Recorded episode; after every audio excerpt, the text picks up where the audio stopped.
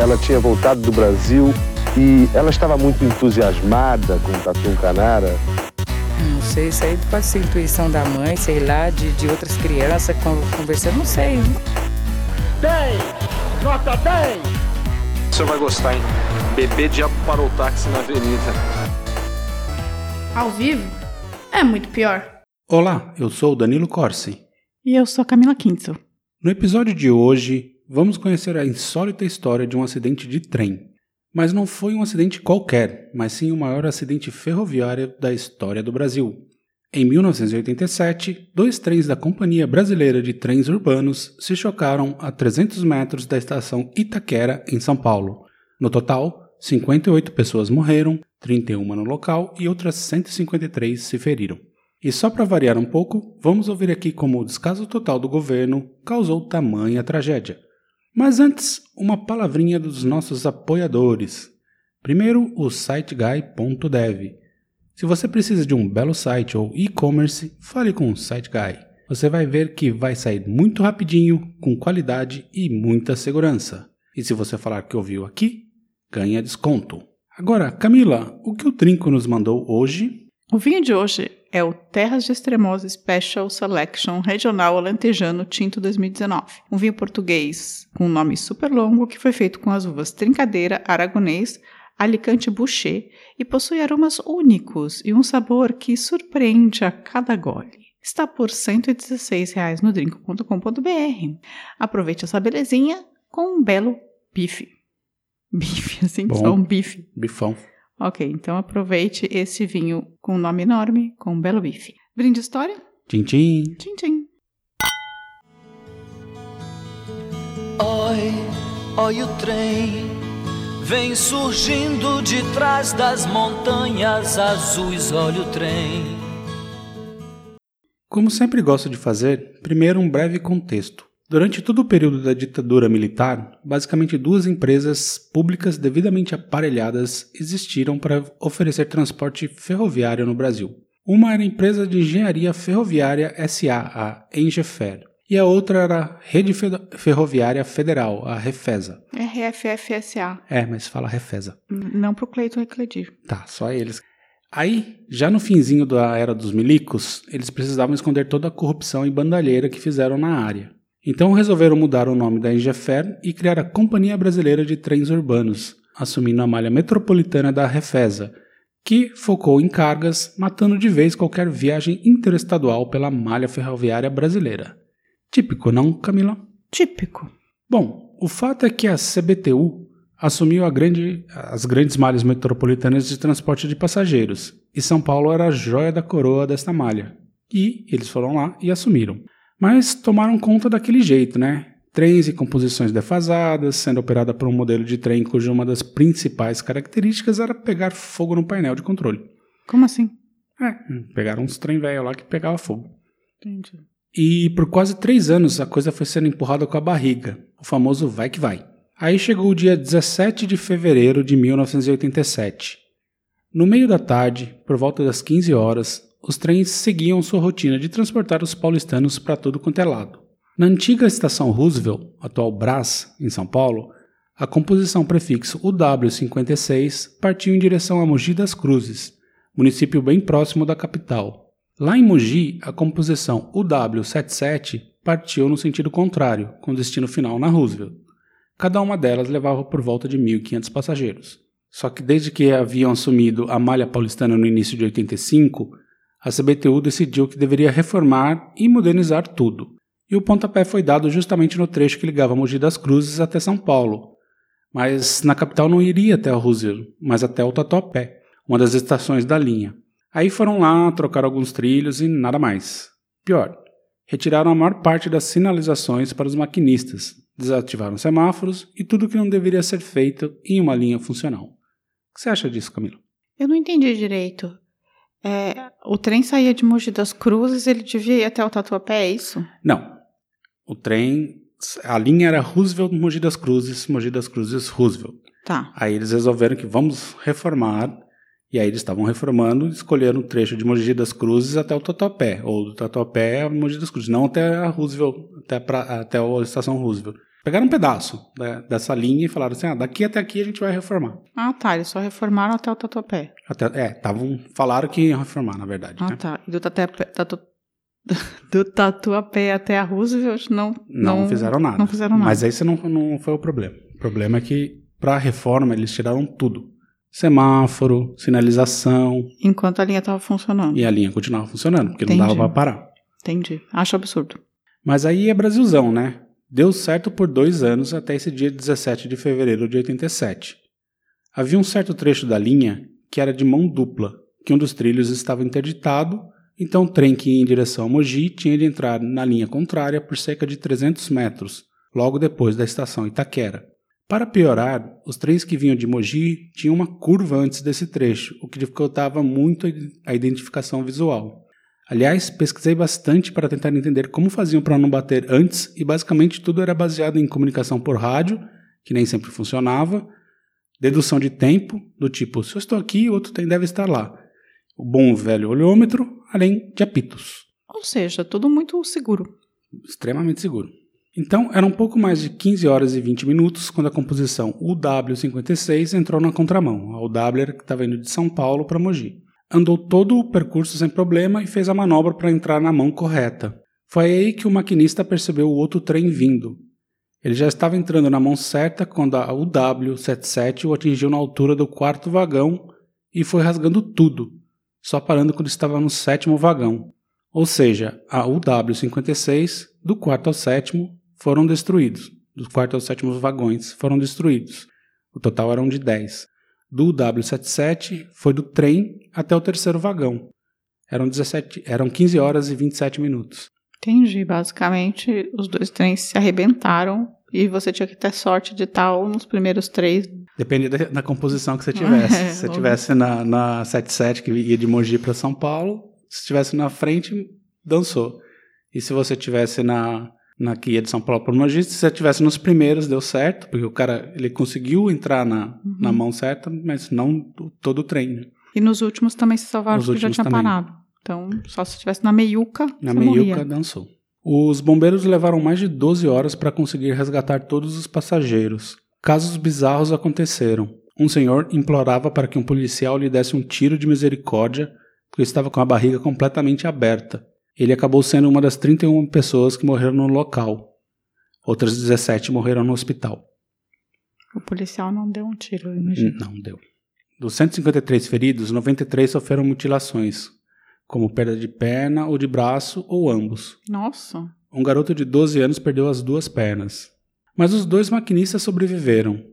E a CBTU imediatamente culpou Roberto Ferreira, da composição UW77, como o único responsável pelo acidente.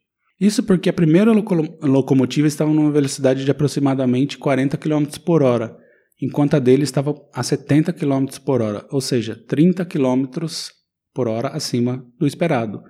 E ele teria acionado os freios somente a 300 metros da outra composição, quando deveria ter acionado a 500 metros. Entendi, ele tava muito rápido. Ele estava mais eu nem rápido do sabia que, que, o trem no Brasil anda 70 km por hora. Pois pra é. mim ele sempre andava 40. Não, ele estava andando a 70. E ainda falaram que todos os sinais estavam funcionando e estaria vermelho para Roberto. Porém, investigações foram feitas. Oh. Os sinais que a CBTU alegava que estavam funcionando nem existiam, haviam sido retirados para manutenção. Todas as outras sinalizações também não existiam, os, maqui- os maquinistas navegavam às cegas. Ainda que os laudos também colocassem o excesso de velocidade e a falta de sinalização como o uso do apito na conta dos maquinistas e como parte integrante do acidente, a CBTU foi a única responsabilizada pela tragédia. Ficou claro que os maquinistas não tinham segurança nem os equipamentos necessários para realizarem o trabalho. Sabe a quem a gente tem que agradecer? A quem? A quem? Aos sindicatos. Sindicato. É nesse caso que os sindicatos servem para salvar o maquinista. Os ferroviários são fortes, né? É, meu avô era, trabalhava na RFFSA. Refeza. E sabe o que aconteceu? Claro, nada. Ninguém recebeu indenização, nenhum engravatado empresa, da empresa foi responsabilizado diretamente e punido. Afinal, é pobre, né? Segue o Tipo, jogo. ninguém recebeu nenhuma indenização? Nada. Mesmo uma criança de 12 anos que perdeu as Nada, duas pernas? Nada, nada, nada. Zero. E... O Roberto Carlos perdeu a perna no acidente de trem, não É, foi mas- esse, né? Não, não foi esse. Ele entrou na frente do trem. Assim foi um acidente. Ah, entendi.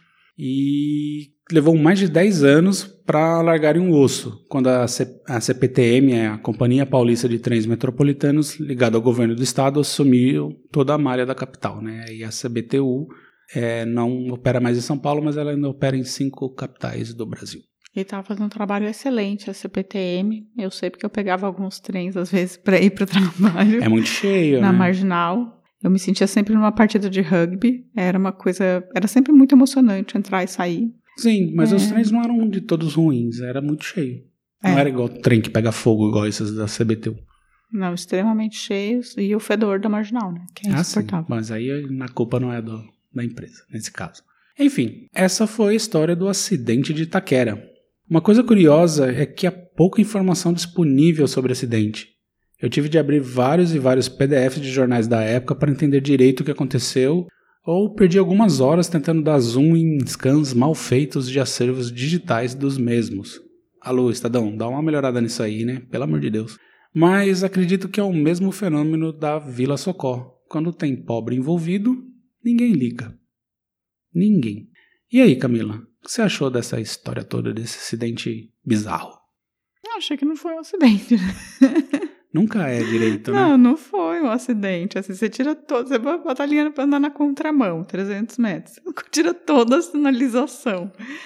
E. Então, E- de- deixa de ser acidente, né? É, passou dois anos, não acontecia. Não, é, na verdade, assim, como eles falaram assim, ah, em 85, né, eles assumiram ali, né, no lugar da, da Refesa, aí eles falaram, vamos reformar, né, vamos fazer bonito. Só que eles tiraram tudo para fazer reforma e não reformaram, né? Então, eu acho que não foi um acidente, foi tipo uma roleta russa. Uma hora ia acontecer, Sim, entendeu? E aí, tipo, podia ter acontecido mais. Podia ter sido um acidente menor? Podia, de repente. é, poderia ter É, dado cara- tempo do, de É, o cara podia ter dado tempo, num- ter olhado, o cara podia estar numa velocidade menor, vai saber, né? Poderia ter sido um acidente menor.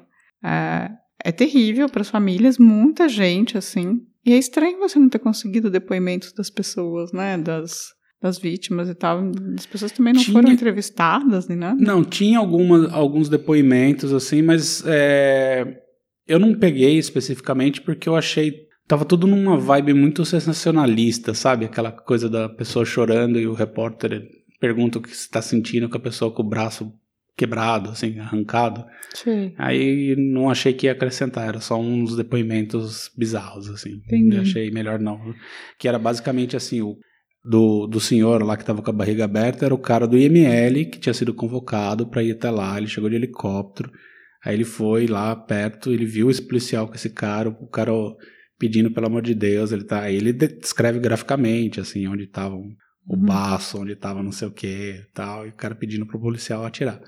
Aí a vibe da, da, dos depoimentos que os jornais estavam colhendo nessa época era nessa pegada. Aí eu achei que era too much. Você não vai deixar o Charles de Castro feliz, porque ele pediu para você fazer mais barriga, que eu- declarações Ué, que eu- gráficas.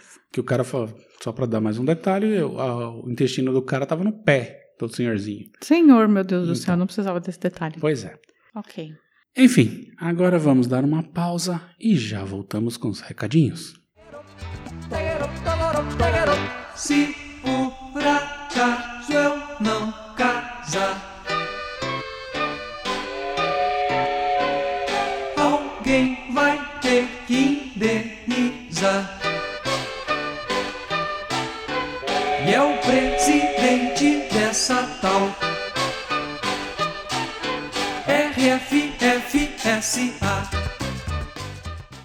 Camila, se alguém aí já participou de acidente de trem, como faz pra falar com a gente que quando você tava lá? Participar, um verbo estranho para Participou. participar de um Significa acidente. que tá vivo, né? só participou. É, bem, se você participou de algum acidente de trem, você pode mandar um e-mail para contato@muitopior.com.br. Você pode mandar mensagens no Facebook, Facebook não. Você pode mandar mensagens no Facebook, no Instagram ou deixar um comentário no YouTube. Também pode mandar comentários pelo nosso site, o muitopior.com.br. E também dá pra, apesar da gente não usar tanto, mas a gente tem Twitter, pode procurar a gente por lá também. Eu não abro o Twitter. Eu abro de vez em quando. e agora os recadinhos. Primeiro a Tanira Galbi, ou é, Tanira Galbi, que falou que agora eu sei como é o rosto de vocês. Protesto. Ela viu uma nossa uma fotinha nossa. Ela foi ver a foto no Instagram, que é a pior foto que o Danilo colocou pra me derrubar e nunca mais colocou nenhuma. E aí as pessoas me identificam pela pior foto de todos os tempos minha. Ele fez isso pra me derrubar, gente. Foi pra me derrubar. Lá no YouTube, o, o Rafa ou a Rafa Souza, não sei dizer, falou que gostou muito do episódio e ficou com medo de rolar uma passagem de pano para as cagadas que o Tim Maia fez com as mulheres, mas não ocorreu. Show! Ah, eu lastou de passar pano pra macho? Pelo amor de Deus, gente. Não tem que passar não. E também pediu um episódio sobre a Dona Zilda Arnes. Eu posso falar. Olha, a Dona Zilda Arnes é da minha terra. Está Ah, em- não, eu falei, você não sabia se era a Rafa ou o Rafa, mas é Rafael. Rafael Souza. Ele É, assinou embaixo. Não tinha visto. Estou. As donas- Eu gosto muito da, histó- da Dona Zilda, eu gosto muito das pastorais, é tudo da minha terra. Estudei no colégio da família Arnes, tá tudo certo. Tudo, tudo em família. E aí, essa é pra você aqui também. O Luiz Felipe Ferreira falou pra pesquisar a relação de Jim Jones com a família Gueiros. Gueiros aqui no Brasil. Nossa, que coisa mais críptica. o que Então será tá. que encontraremos? Pesquise a família Gueiros. A Andrea Cubas falou que o Tim Maia é o melhor exemplo de artista genial e ser humano horrível. Concordo, plenamente, assim. Sei lá, é, concordo. Acho que, assim, as pessoas têm algumas falhas, mas ele tinha várias, né? Tinha um excesso delas, assim. O fato de ter batido na mulher, não ter ligado muito pros filhos, assim, e não ter ligado pro público, foi difícil, difícil. É bem difícil. complicado. E por fim, não, não por fim ainda, mas o Paulo Alves comemorou que agora ele foi o primeiro a comentar. finalmente. Parabéns, Paulo. E aí ele disse que o Tim é um retrato quase nietzschiano de um humano, demasiadamente humano. Mas você chegou a usar isso, não? Eu cheguei. Ele, ele ouve com atenção, Paulo. Eu gostei, gostei do Paulo. Eu até. Acho que eu até citei um, o filósofo bigodudo? Não, não citei. Não citou. Mas eu coloquei lá. né? você ouve com atenção, Paulo. Gosto muito. E ele disse que o bigodudo prussiano também não tinha uma boa, boa relação com mulheres. Ah, não tinha. Esses filósofos nenhum tinha, vou te dizer, viu? Assim. Não tinha nenhum desses que tinha boa relação com mulher, não. E por fim, o Giancarlo também mandou um grande e-mail pra gente, né? Assim, ele tipo, mandou, ele mandou um e-mail. Eu li rapidamente, mas eu sei que o meu origami sofreu um acidente. Oh, e foi não. esmagado, a senhora Presuntovski, por um livro que é O Tomate Verdes Fritos. Que é um ótimo filme, por sinal. Você É assistiu? um bom filme. Não, É. mas eu sei que é um bom filme. É um ótimo filme. Então, eu assisti o filme, mas não li o livro. Giancarlo, talvez eu leia o livro. Tá bom? Mas cuida do meu origami, pelo amor. E é isso. É isso aí, pessoal. Então, semana que vem estaremos de volta. Sim, com um outro caso emocionante do Brasil. Pois é. Tchau, tchau. Boa semana, gente. Tchau. A vida é muito pior. Esse episódio é um oferecimento de trinco.com.br e siteguy.dev.